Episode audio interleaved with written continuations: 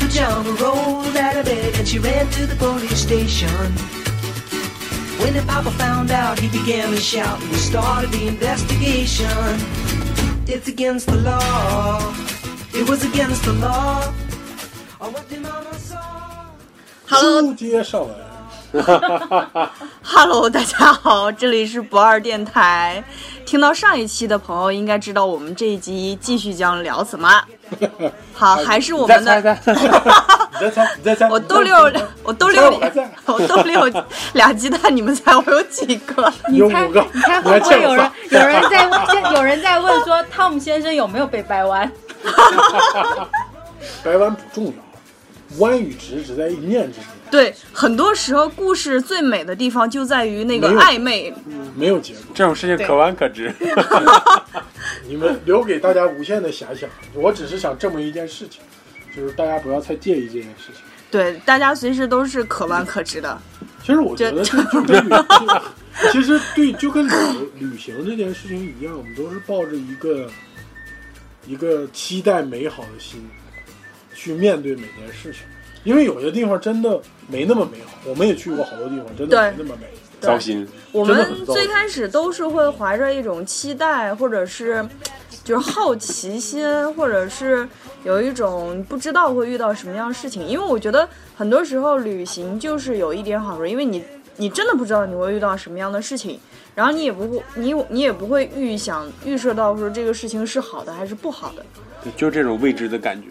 但是如果对，就是，但是你要一直抱着一个比较容纳、接纳跟娱乐的这种心态去面对所有的事情，嗯。因为旅行的事间中你碰到不爽的事情太多了，比如你出去了下雨，对，嗯，对吧？对？比如你在我赶往哪个地方的途中，他错过，比如说很多人愿意去看日出，然后错过，但是我觉得错过了错过了，就像我后之后要讲到另外一个地方时候真的好多的时候就是错过。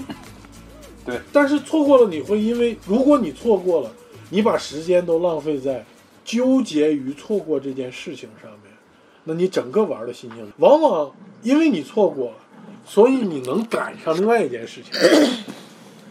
然后就比如说我们去肇庆这件事情，去肇庆，广东省肇庆，啊，东北有个肇庆，黑龙江省有个肇庆，啊，肇庆曙光技术学院，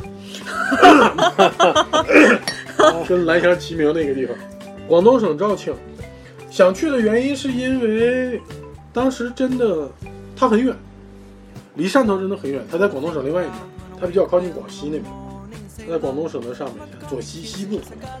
那个时候是出于一个嗯不知道那地方有什么的原因，就是觉得说啊那块有个鼎湖山，然后山上空气不错，他小时候去过，然后他小时候去过，然后说要不就再去一次看看，说那个地方叫什么天人仰吧，怎么怎么样的地方，我们就去了，坐了好久的车啊，你知道从广东省这边，广东省个扁形的啊，我们从广东省的最南面，东南方走到西北方，最东东边，然后大概坐了多多久？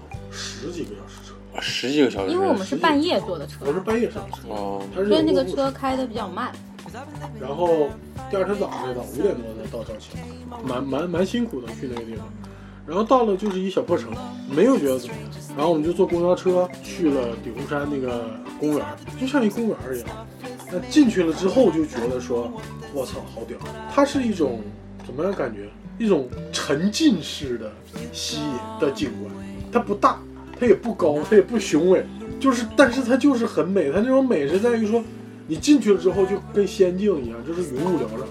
就它有一个小桂林的那个，可能跟广西比较近吧，所以它可以形，就是它那个照片拍出来跟水墨画很像，哦，就是它水汽，它那个地方好像有点感觉湿度比较高，嗯，它的水就皮肤会瞬间觉得很好。就是长时间的 SPA 的感觉，你知道吗 SPA 我们 SPA 你兔怎么不死了？然后，然后这个地方呢，就是，呃，哎呦，我受不了自己了。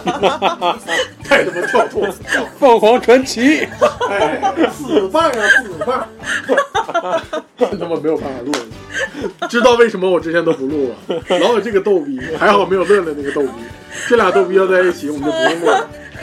接着聊啊。没有。然后呢，这个地方之所以有名的原因，是因为这地方上面有个瀑布。当时孙中山在广州闹革命的时候，中山游泳的地方。对，那个地方是孙中山去避暑，就广州有的时候也很热嘛，对，他去避暑的这么个地方，那有个小小的别馆，然后孙那里面有个湖，就是那个瀑布下来之后有个湖，有孙中山在那里游泳那地方。但是为什么就这么个小地方，我把它归为到所谓的说文艺之旅的一个地方呢？肇庆是中国名雁端砚的产地，哦这是很多人就是没有把他们联系起来的地方。它是端砚的产地，端砚大概现在带眼的任意一方在上海都要七八千块钱吧，差不多。我为什么觉得这样的地方值得大家去的原因，是因为凡是生产知名产品的地方，都会有很多工匠。我跟伟伟之前是固定不在任何旅游景点买东西的人，因为我觉得旅游景点东西都从坑爹，坑爹就必坑爹，就一定巨贵，你知道吗？啊可，是淘宝货，对，淘宝淘宝货，淘宝货，要不就是义乌货，对义乌货，啊，对，然后要不就是就是本来在外面某个地方卖很便宜，拿到景点里卖很贵，就当地别的地方很贵。在哪个景点都见过。对，在哪个景点都见过，或者说就是外面就有个批发一条街，然后他拿到景点里就卖十几倍的价格。啊，南锣鼓巷不就是吗？一一条街淘宝货，然后，但是我们在肇庆的时候，就在它有一个叫鼎湖山公园，就是鼎湖山下来之后，它下面有个公园。嗯，然后这公园里面呢，就有一家小店，特别小，在旁边就卖端砚，就是这家呢，就是门口连名儿都没有，挂了一个牌子，上面就写谁谁谁，呃，什么几级工艺师，他就是雕砚的这个人，就是这家店的老板，非常木讷，不太会说话，外面摆了几方砚，自己就在那雕，我还留了照片儿，他雕那个砚台的照片，在那里，你跟他说话回的也不多，标的价格也不高。我本来是从来不在那买，但我在那里买了一方砚台，他雕的真的很好，很漂亮。当时没有觉得自己占便宜，也觉得说一个砚台这么贵好吗？当时买完了，然后出来之后才发现自己占了大便宜。就是我出了那个地方，这个砚就基本上翻了一倍。我后来有在上海看到跟我那个砚，那个砚送人了嘛？那个砚差不多品质的一个砚，基本上要七千多。我大概是当时是以十分之一的价格买，但我不知道这个店还在不在。但是我想说的是，他们对待那个东西的态度是很有趣的一个态度。我觉得任何肇庆只是我觉得，肇庆只是我觉得的一个一个点，就是有很多这样的地方，比如说徽州产笔、湖笔啊这些地方，然后徽州产这个墨的地方，大家都可以去看一下，包括景德镇这样的地方。都是非常值得大家去的。去，我们尊重的是大家创造这个东西的过程，而不是去享受购物的快感。嗯，对，真正能给我们购物快感的地香港方是淘宝，啊，真的没真的是没。没真的是真的是这样的地方，因为你可以不计任何成本的就在买，你不用想你能拎多少东西，你不能想嗯你能带多少东西，就是尤其是双十一啊，对，就是就是买，但是，但是那个地方真的是，哦，我不知道能不能配图啊？能配图给你俩。这个就是我我们现在在看 V 在给我们，我去，好漂亮。太帅了，发给我，发给我，们可以再给再发到微给我们博上去。对再给我们发到看这个照片，这个照片当时就是随随便便，通过就是没有用什么好相机照，没有好相机，那个相机是当时的 T 一，索尼 T 一，嗯，就当时的饭盒。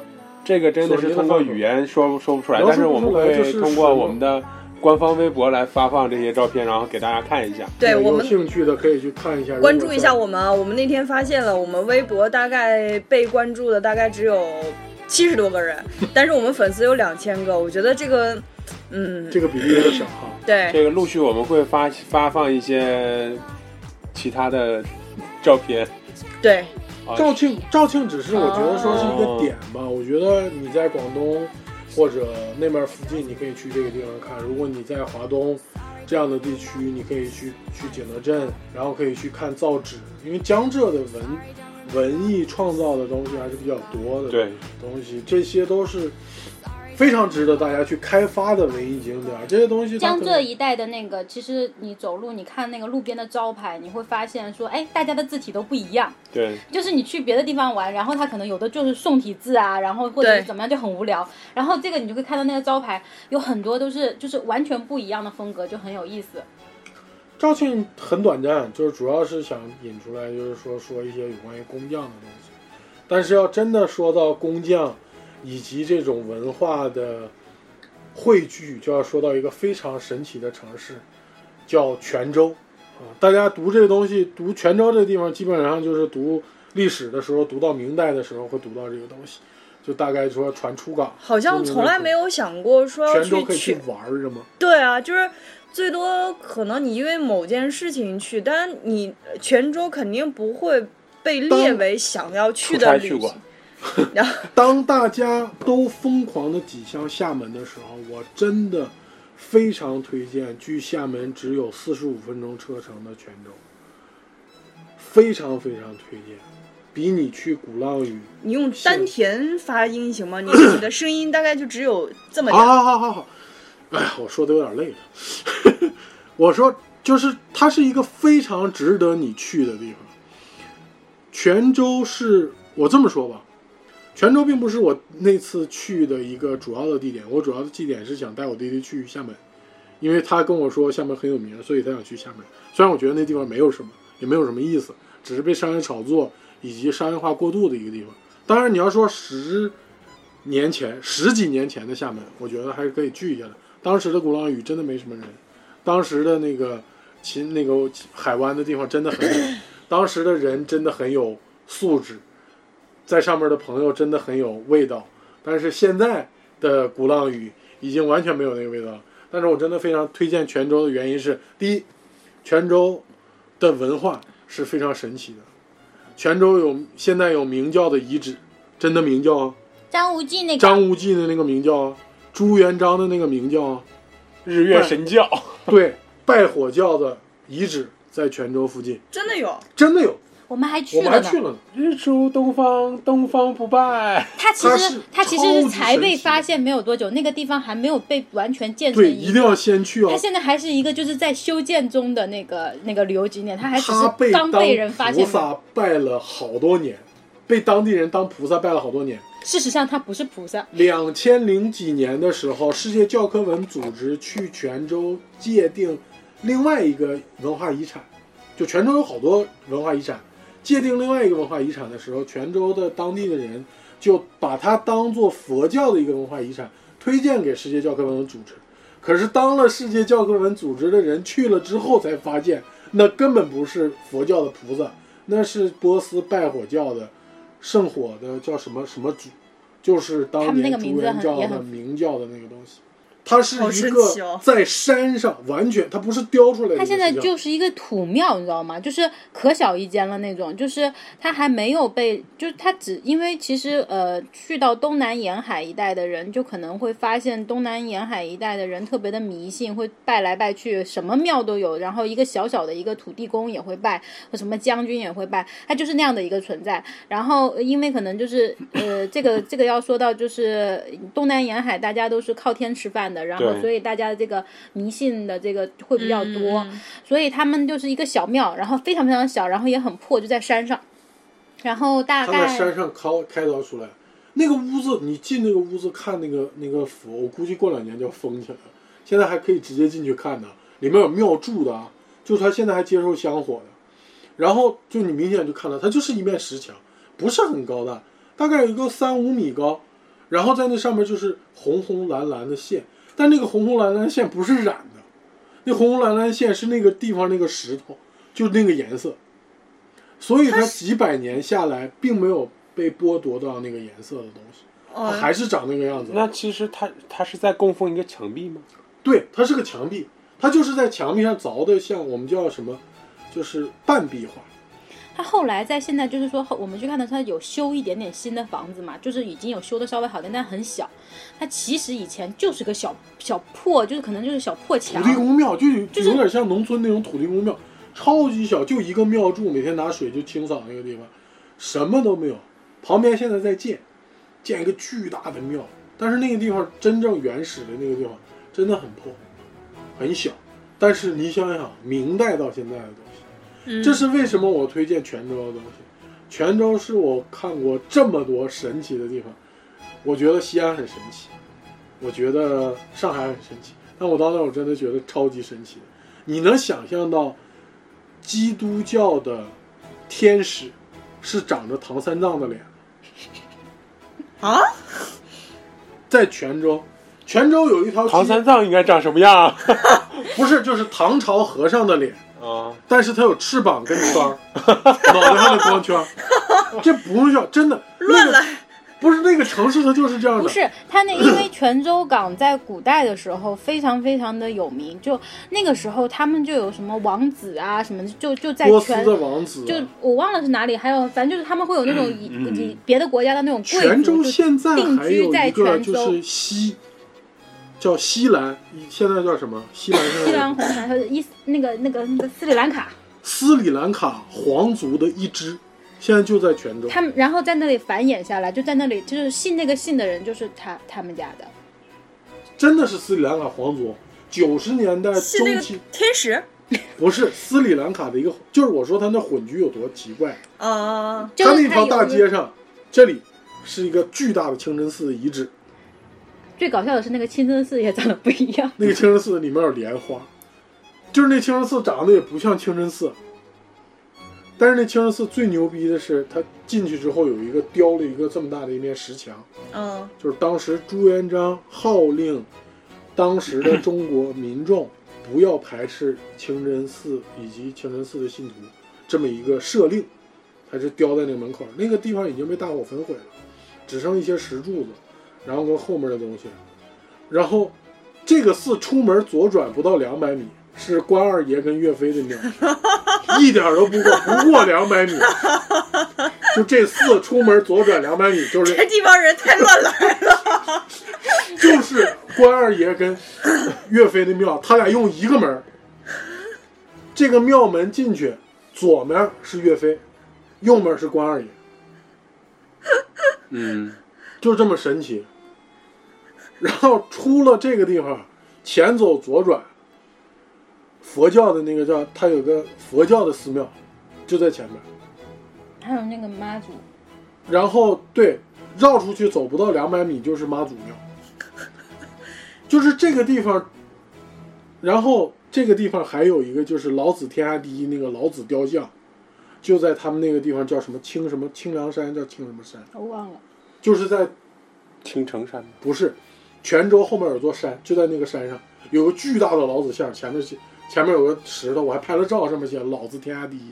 老子老子天下第一吗，我还在那拍了照，特别二的，在那拍了一张照，真的，但是真的很好笑，你知道吗？你就想想这么一个文化冲突的地方，非常值得大家去看一下。所以你看他当地的一些雕塑是非常搞笑的，现代当然看搞笑，就非常混搭。我说唐三藏长翅膀有，然后画的挂着十字架，就你你现在闭眼睛想，你就想你你你脑力能想唐三藏，但是这唐三藏是挂着十字架，后面有翅膀，脑上有圈的。这个地方就已经这样的一个程度了。就是在那个城市，你可以就是就当时去去的时候，我觉得会有一个很错，就是说你会突然之间站在泉州城，因为泉州城说实话被保留的还蛮好的，它没有被过度的那个建造，它现在它还是很小，然后很多街道还是比较小的那种。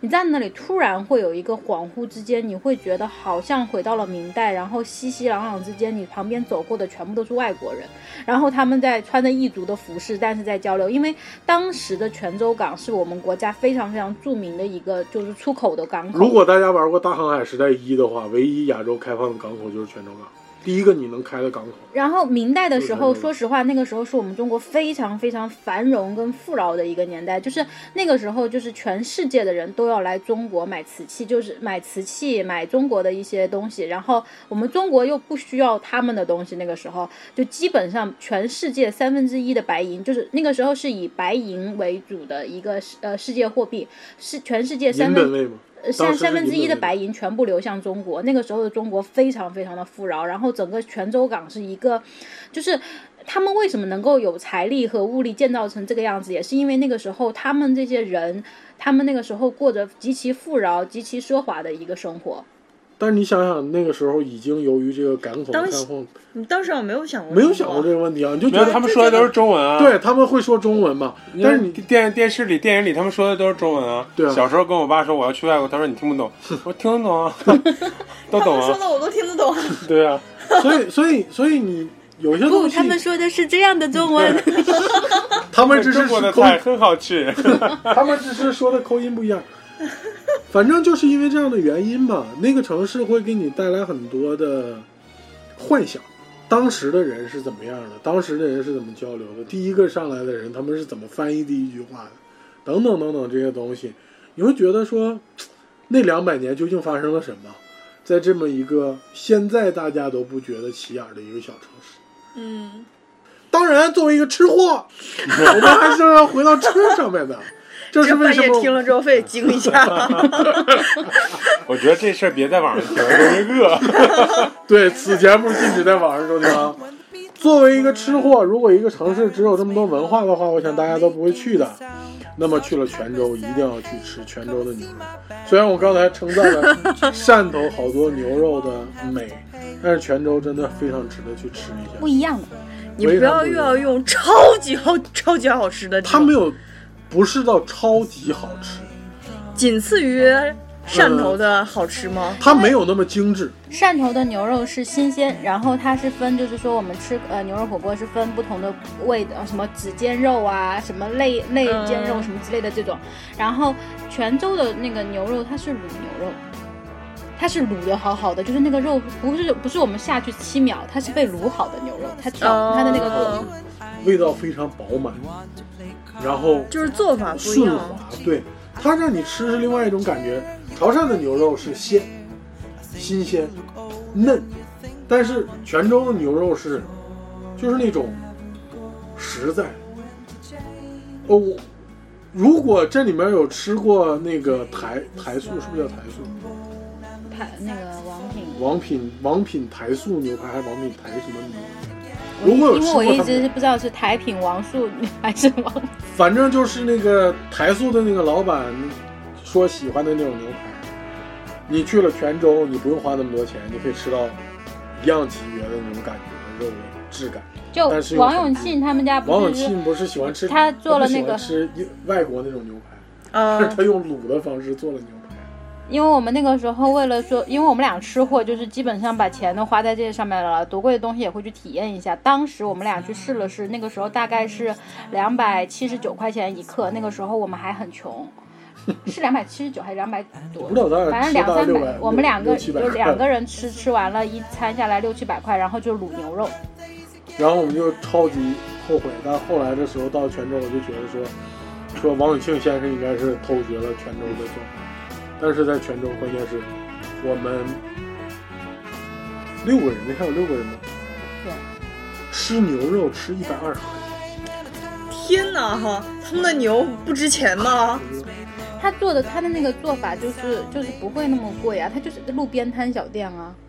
我吃疯了，吃牛，但是牛就多少钱啊牛排啊，沿海城市它不应该是海鲜什么都很厉害吗？你知道反而应该是这。种，应该是比较贵的呀。对呀、因为这些在那边会很少，真的是难以预计。难以预计吧？你去 泉州，泉州真是一个让人无法理解的城市。泉州，泉州是一个非常真的真的，你没去之前，跟你去的时候，嗯对那个城市真的是趁现在还没发展起来，大家赶紧去，因为它真的一旦发展起来的时候，这些东西，因为它的景点比较散，你一旦以大量的人去的时候，它没有那么大接待能力，嗯，所以你趁着去趁这个时候赶紧去，然后它的餐饮费用真的很低。我们那几天在那儿的时候就是，就吃这几个地方，真的是吃的最便宜的一个。它大概餐饮费用是厦门的三分之一左右。天哪，好像厦门本身就不是非常贵但是去去泉州的交通是，呃，去泉州交通其实蛮方便的。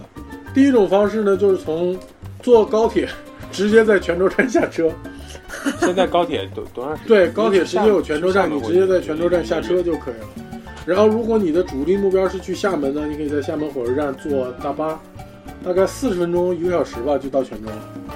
然后，如果你是坐飞机呢，不好意思，它到温州，不是叫温州，到福州，福州到福州，他他不到泉州。现在泉州有有有机场了？呃，不在泉州。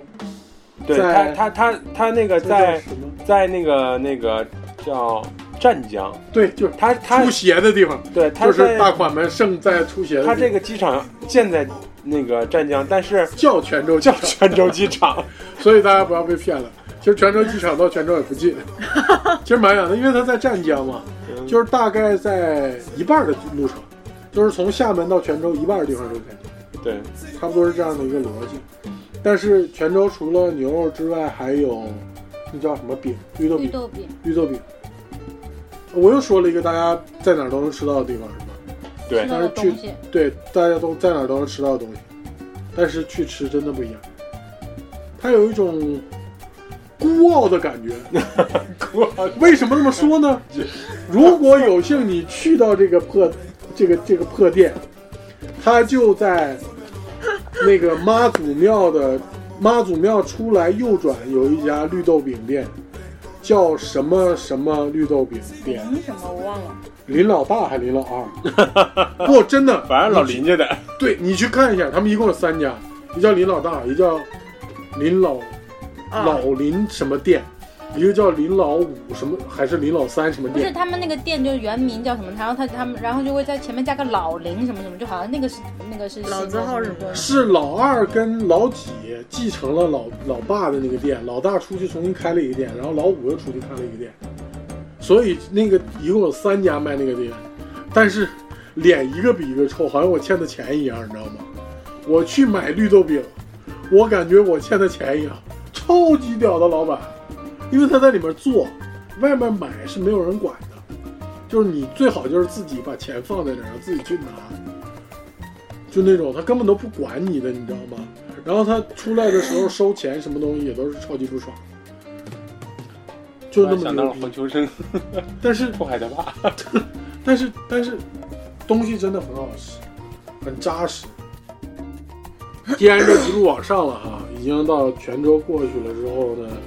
必然就会回到这个江浙一带、华东这这些地方，比如说苏州的这些园林，是真的值得去看的一些东西，因为真的是瑰宝类的东西。我去苏州，而且我非常建议大家在下雨天的时候去逛苏州所有的园林，那个时候是这些园林最美、最美、最美、最美的时候。可能很多人没有想到，为什么下雨天要去逛这东西？你真的赶一个下雨天。你无论说摄政园也好，你无论说这个留园也好，无论说个拙政园也好啊，摄政园、拙政园也好，你去，你真的找一下雨天，你去转一下，你才能感受到当时它这些设计的的美感。我有一次去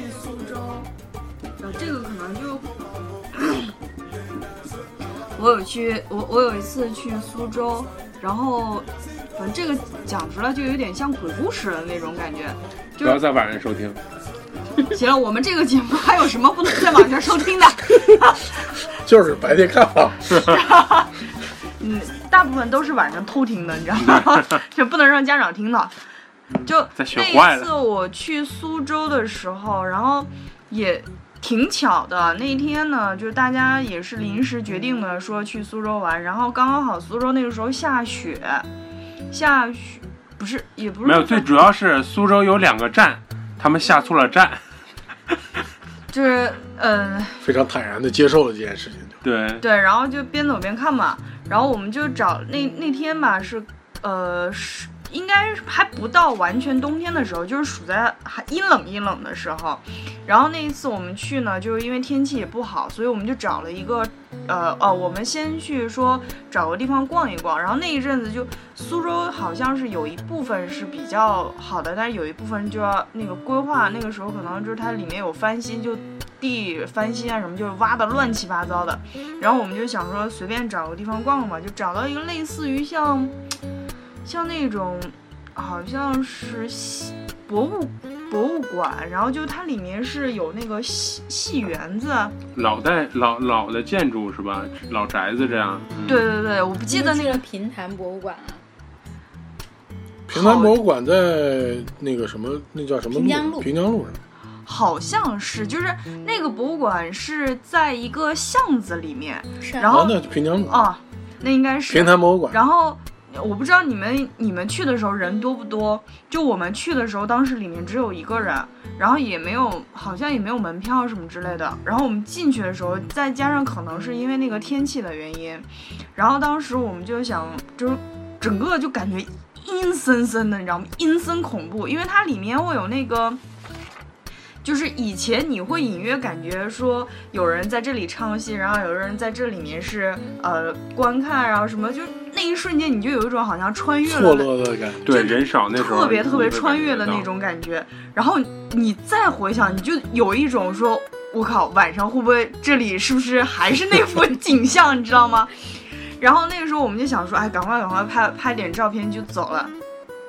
然后我就拍了一张照片，那张照片我当时拍完之后，我们就先走了，然后他们就在哦，就是一块儿去的人，就他们在往前走，我就在后面就在那儿翻看我刚刚拍的照片，结果我发现我我在那个就是那个博物馆里面拍的一张照片，那个照片是扭曲的，你知道，就是那种就是像空间错落的那种照片，呃，子曰呃不怪力乱神，手抖了。然后不，他是那那种。然后后来我我后来我怀疑应该是那个相机的问题，不是不是相机，就是手机它那个镜头的问题，就是可能是因为那个天气的原因或者怎么样，就是出现了像气流啊什么之类的，就随便了。然后那天我们喜欢写小说的人可以在这里开始。有一个人他去逛呃逛博物馆，然后拍了一张照片，他就穿越了。太简单。不是，他就尿血了，因为我那天就是你好奇怪，就我拍完那个照片之后，大家就有点吓尿了的感觉，就是说你赶快把这照片删了吧。然后我说我干嘛删啊？我说不会怎么样。然后我们就去那个找了一个，然后就找了一个茶馆。在在那个茶馆里面，就我们我们从上海到苏州，然后找了一个茶馆，在茶馆下了一下午的五子棋，然后下到晚上之后喝完回家了，然后在回来的路上我就发现我在尿血，特别的可怕。然后那个时候所有的人都在劝我说：“你赶快把那张照片给我删掉。”那删掉就好了吗？我不知道是什么原因啊，反正我因为我同步也吃药了呀，我我都 我都尿血了，我还不去医院吗？我是先删照片吗？难道？当然了，我就先去医院了呀，然后去医院我就我我就吃药嘛，然后当然我也确实有点害怕了，我就把那个照片给删了，反正就不管是药的问题还是照片的问题，反正我就好了。好了，我觉得他他不要再黑这个平南博物馆了。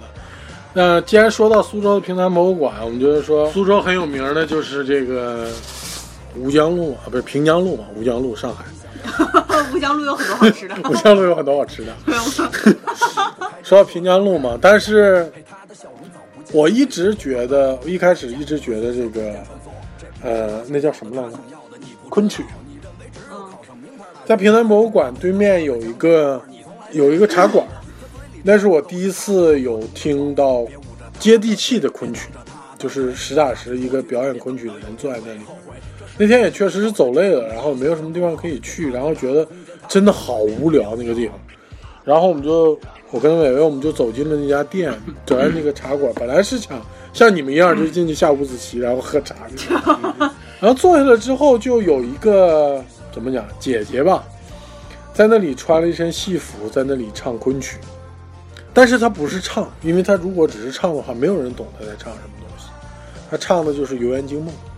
然后他就讲了这一段故事给我们，就是《游园惊梦》究竟是什么，就是说这是一个什么故事，他看到了什么。然后因为他是拿吴语讲的，所以他一开始拿普通话讲给我们，然后再去把这一段演给我们。那一刹那是让我真的觉得这部戏这个东西真的是文化瑰宝，值得你真的去深究的一个东西。但是总得有这么个人领你进来，嗯，这个这个是我我为什么把这个故事放在那原因。从那之后，我开始喜欢看这个东西，我开始慢慢去了解。所以我我一直觉得旅行、文艺旅行、民俗的东西，大于就是艺术本身的这些东西，所以我更愿意去看一些民俗的东西，真正民间的东西，一些本来高尚的东西被转化成民间东西之后的样子。这就是为什么我特别喜欢去扬州。扬州，对，扬州还真的不啊，我一直期待扬州来。扬州是这样的，呃，烟花三月下扬州，大家都知道这句话。但扬州有一个特点，就是扬州实际上是中国最不受待见的一帮商人阶级所创造的一个繁华的城市。你知道，中国一直是读书人的天下。对，就是特别从商人一直是不受待见的。对，从特别从这个唐朝这时候还好一点，特别到明明明朝之后，朱元璋以后就是把读士书人，农工商商是那个最下九流，就是就商人的儿子不至于到下九啊考科举就下九流还有婊子呢 不还有是下九流，还有说相声的呢 说婊子，婊子还在说相声的上面呢，所以嗯他他确实是不太受待见的一帮人，但是他们确实有社会地位，这就是为什么有扬州这个地方。扬州是盐运的中心，好多山西的商人来到这里，所以你看很多扬州的建筑风格实际上是山西的建筑风格，呃，山西的盐商、钱商到这里来做运盐的生意，所以扬州每次来的时候，就有康熙爷下马那个，就是下扬州的时候，那个那个墩子就在那个位置，就是接这些有钱的商人，就是政治领导来了嘛，终于可以提升一下自己的社会地位了，都愿意去接待领导。然后，商人的孩子是没有办法去读书的，就是做官不能考科举，你可以读书，但不能考科举。对，所以这些商人愿意干嘛呢？没办法，去研究吃。所以扬州菜就变淮扬菜的扬扬州菜就变得非常牛逼。这是一点，这是好吃货去扬州一定要吃啊！无论是野春茶社的早茶、大煮干丝也好啊，舌尖上中国也有大煮干丝也好，包括这个他们的这个汤包，扬州汤包也不一样，真的不一样。包括？汤的质感吧，会清爽一些。早上鲜亮一些晚上水包皮。上海的汤包有点油油腻，苏州的汤包其实跟上海的汤包，苏州偏甜嘛，嗯上海汤包有点泥，扬州的汤包会清爽一些，会鲜甜鲜一些。然后大煮干丝就这么无聊的一个干丝，真的做的超级好吃，说不上来。我不太喜欢吃素的一个人，但是有点咸。超级咸。扬州菜我的解释是他们都是卖盐的，所以他们 哦那个时候有钱是因为他们比较口重吧？啊，有可可能是但是以前，但是以前能吃盐的都是有钱人，对，嗯，就是我表现有钱，就是为了多放盐。咸嘛，我有钱就盐水鸭之类的这种东西，就可能是有钱人。扬州一开始去的时候，烟花三月下扬州，扬州本来不在我的旅行清单上是一个很重要的一笔。我本来是想去无锡，因为我对无锡这个地方的期待还是蛮高的。本身是想说去扬州，然后带过一下扬州，本来就准备在那待半天，然后第二天就直接从扬州去无锡，然后先到无锡再看。反正是没给他留很长时间，因为扬州有个瘦西湖嘛，我想说他妈西湖我都去了，一个瘦西湖还能逛多久？嗯，我进去之后我就疯了，因为我大概是三月呃四月份去的，头皮花开败了。我进了瘦西湖景区，我才知道为什么叫烟花三月下扬州，那个花繁茂到一个就是，你相机只要去拍，就满眼的都是花，就在那个里面。然后它的拱桥的设计，它那个园林整个的结构，等等这些东西，都会让你觉得说那个地方是非常值得去逛的一个东西。我是很讨厌体力逛景点的人，我都喜欢小小的景点，就看一下啊，感受一下，然后再体会一下就完事儿了。但是那个地方是真的让我逛了一天的东西，我从头逛到尾，从头走到尾。但你说它那个地方是有多么美的景吗？多么特别的景吗？没有，但是它就是会让你在里面一直走，你不会感觉累，你总想看下一个地方是什么，总想看下一个地方这是什么。或许这个就是当初的这些园林艺人匠人们创造这个东西的美感吧。就是一开始它分前半区后半区，我们本来想转完前半区就走的，你知道吗？它有个门，从这边就可以出来的，你就可以不逛完了。但是我们后来还是没走，就把更多的时间都放在那里面。然后瘦西湖，如果大家去的话，如果有条件可以住在瘦西湖里面的那个温，泉酒店它里面有个温泉酒店，是月榕庄的吗？不是月榕庄的，是我忘了，不是月榕庄，月榕庄那个在杭州是吧？就是在那里面有个温泉酒店，然后它里面有温泉，还是非常值得一住的那个环境，很美。然后早上起来，在扬州的那个它那个老街有一条步行街，那个地方走过去那边就是盐商原来的码头。嗯，我们去的时候那地方还在修修建，但是有好多小吃可以吃，然后有有好多故事可以听，真的好多故事。其中最愿意听的故事里面有一个就是，因为他们都是商人嘛，商人呢，之前我说了，商人们无聊的时候就会就比厨子嘛，没什么好比的嘛，你们也当不了大官大家也都差不多有钱，这是你家的宅子，那就是我家的宅子。大家有钱，除了比厨子之外，比什么呢？就比儿媳妇儿，很有趣吧？比什么什么点啊？他们不能考科举，所以他们跟当时又是这个政治比较厉害的一个时代嘛，就商人没什么社会地位，所以有地位的方法就是娶科举了的有功名人家的女儿进来。哦，娶读书的女儿。然后我们去那叫什么园？救园吧，救园个园，就是在就就在他那个步行街里面有一个园林。他那个园呢特别有趣，你正门进去之后是个厅，右门过去是一个是那个管家的一个房间。然后正门进去跟管家过去呢有个屏风，那个屏风的字呢是他们家儿媳妇写的。你想想这么重要的地方，就是大写的意思呢，就是我们家娶了这么一个有有才华的儿媳妇儿，就是就是你知道吗？就是有钱人在比这个东西已经在这里面了，但而且你去看他们的园林的时候，真是无所不用其极。呃，大概就是把山西的建筑风格搬过来，然后加了很多江南的元素，比如竹子。哦，在扬州，我们真的以前我们没有就是个园个园是吧？我们没有看过那么多种竹子。扬州，因为个园就是竹子的那个拆下来的嘛，那个字嘛。嗯，那个不就是那个、嗯那个竹的一半儿吗？然后它那个它里面有好多种竹子，有有那种生来就是黄黄的那种竹子，然后还有上面有斑点的竹，好多种竹子都在那个园里。但是后来都说都是后摘的，因为其实你知道是浩劫的时候，好多东西已经被损坏殆尽了哈。嗯，对面有一个那个是什么酒店？对面也有一个豪华酒店。其实扬州隐藏了好多豪华酒店在景点里面，呃，值得注意一下，因为它都是原来的盐商大宅，所以还蛮蛮有这个品味在那个里面的。关于吃这件事情呢，扬州的早茶野春茶社这就不用说了，这已经都上了那个什么的，上了那个呃叫什么《舌尖上的中国》的这些东西的。然后淮阳帮《舌尖上的中国》打广告吗？不需要啊。不需我需要吗？好吧，我不需要吧。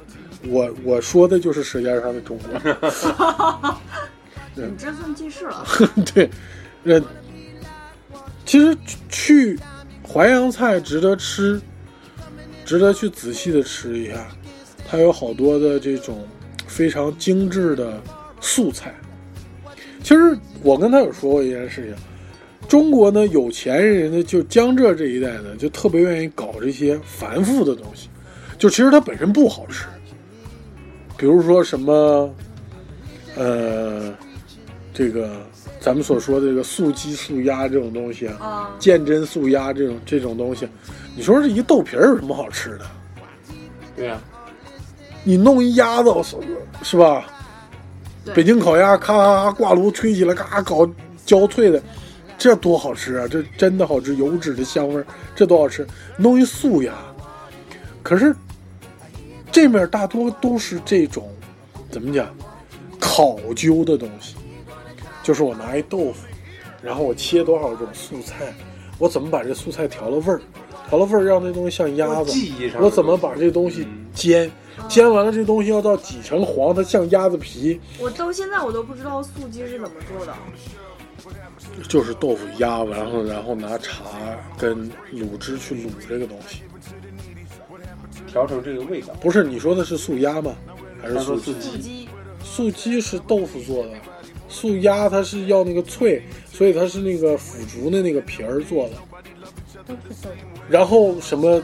你说大煮干丝这东西，它就是切，就是你怎么把这豆腐切的细，然后怎么把这。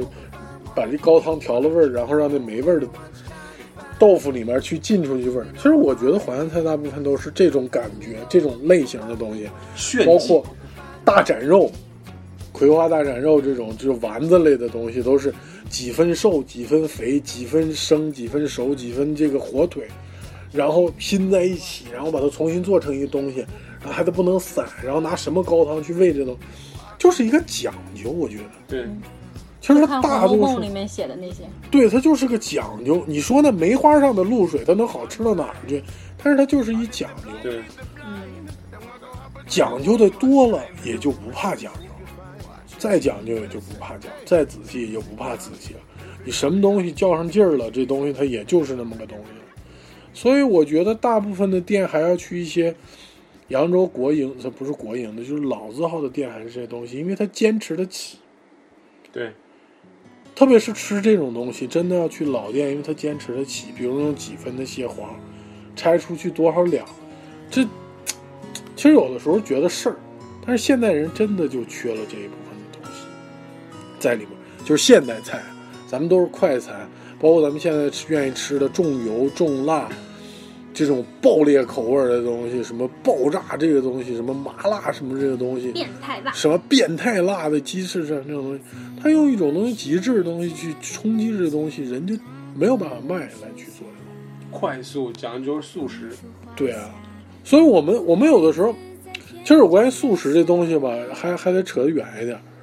就是我们去吃这个，我其实最早的时候是广东早茶进入北方的时候，大家都不理解这东西为什么吃吃这东西。后来我真的去吃了之后，我才知道这种人是人家是要吃一上午的。对，真的是一上午。就五个小时在那儿一直就是，就是这茶一直续着，一帮人在那。它这种社交活动，它并不是一种饮食活动。对。其实到野纯茶室，实际上是也吃是次要吧，但是就是吃的也要有，但是主要还是聊天。你也不是说一定要在那里坐那么长时间，但是你坐在那里，就是那种氛围就会让你慢下来。所以就觉得说，嗯，就就心态吧，因为你总会错过很多东西。你也会碰到很多灾难。至于你出来了，你在下雨天能看到下雨天的美景。杭州的下雨天超级美，让你有个念想来看这边不下雨的晴天。对，比如说你遇到了延迟，延迟就延迟了，躲在机场里面也不会解决什么问题。对，有的时候就出去转一转，接触接触当地的人，多愿意去跟别人沟通沟通，或许就有不一样的。体验的东西，这个体验就会变成你独有的那个体验，可以拿出来跟大家分享，并且让大家觉得哇，原来你去了这样的一个地方的一个东西。其实我觉得旅行的重点，除了在于自己感受之外，另外一件事情是在于跟朋友之间的分享。如果没有人分享的话，我真的不太愿意去旅行。对，干嘛呢？其实我我现在还想说一件事情，我估计有一个人一定会听啊。有没有人愿意赞助一下台湾行？啊，我我跟伟伟下一个重点就是特别想去台湾，想去台南，很多地方。然后脆饼啊，脆饼，脆饼旅游。然后更名了，脆饼，脆饼。然后不是，确实不是，确实我看了翠饼做的东西，因为我也有其他。真的看了？我真的看了。你不是纯？我不是纯转发，我我我都看了，我都有看。嗯，真的啊。嗯。我觉得说，我看了这么多，我真的觉得翠饼是非常非常有心，在做旅行跟推荐行，不是推荐行程，推荐于人生感触这件事情。然后大家有这种认同感，然后再去分享给志同道合的人。我觉得乐乐在给你钱。我非常不错，值得大家去尝试。我说最简单的一句话吧，我说没有夸张的一句话，就我把那个牛肉面那期转到我朋友圈之后，我妈看了，我妈说上海哪里能吃得到？我说那是在台湾。我妈说那去台湾好了。我真的希望说大家能关注一下翠饼，看他们所在做的台湾型的东西。好了，结束。好的，四十九分零九秒。嗯，那今天我们就到这儿。啊，好，就不打广告了。今天已经很很长了，而且这这两期是绝对信息量超大的。好了。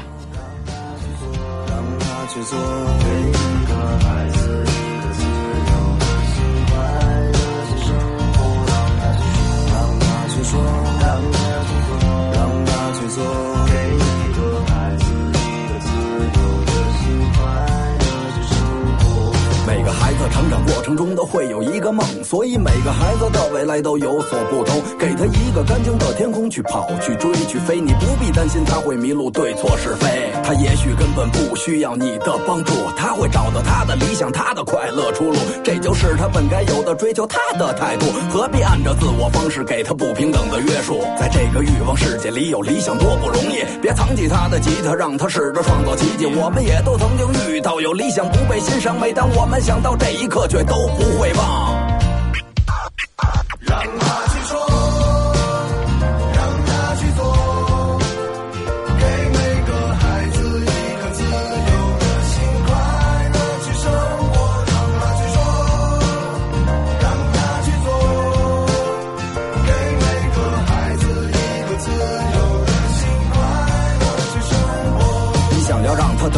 多获得的比别人多，给他做不完的功课，让他离不开这课桌。你看得见吗？嘿，他的笑容早不见了，每天从早到晚不停在家和学校之间穿梭。这不是他想要的，他想要的你不知道。你认为只有考上名牌大学才最重要？他画在墙上的画你从来都没有看过，他嘴里唱的都是他在生活中的创作。别捂着他的嘴，别挡着他的腿，让他去说去做，别等到有天会后悔。这世界经历后才知道，没有想象中好，给他更大的空间。他才不会变得渺小。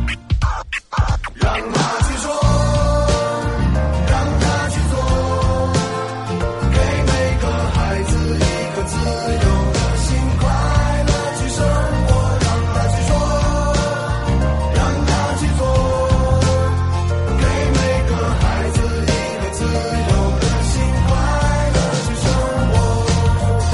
的沙滩，蓝色的海，幻想快乐的生活，扬起自由的帆，在成功这条路上永远看不见终点。你该告诉他的不是逃避，勇敢面对危险。人生很多人都学不会，很多人都总以为，很多人都不懂自由和爱到底多珍贵。有多少人曾告诉我们继续你的梦？又有多少人在耳边说过这样做也没用？爱他不是给他更多，学会松开双手。他的未来不是满分，或许是个精彩人生。人生不会白过，但理想瞬间就会埋没。那做活不一定行，但没做就一定是不行。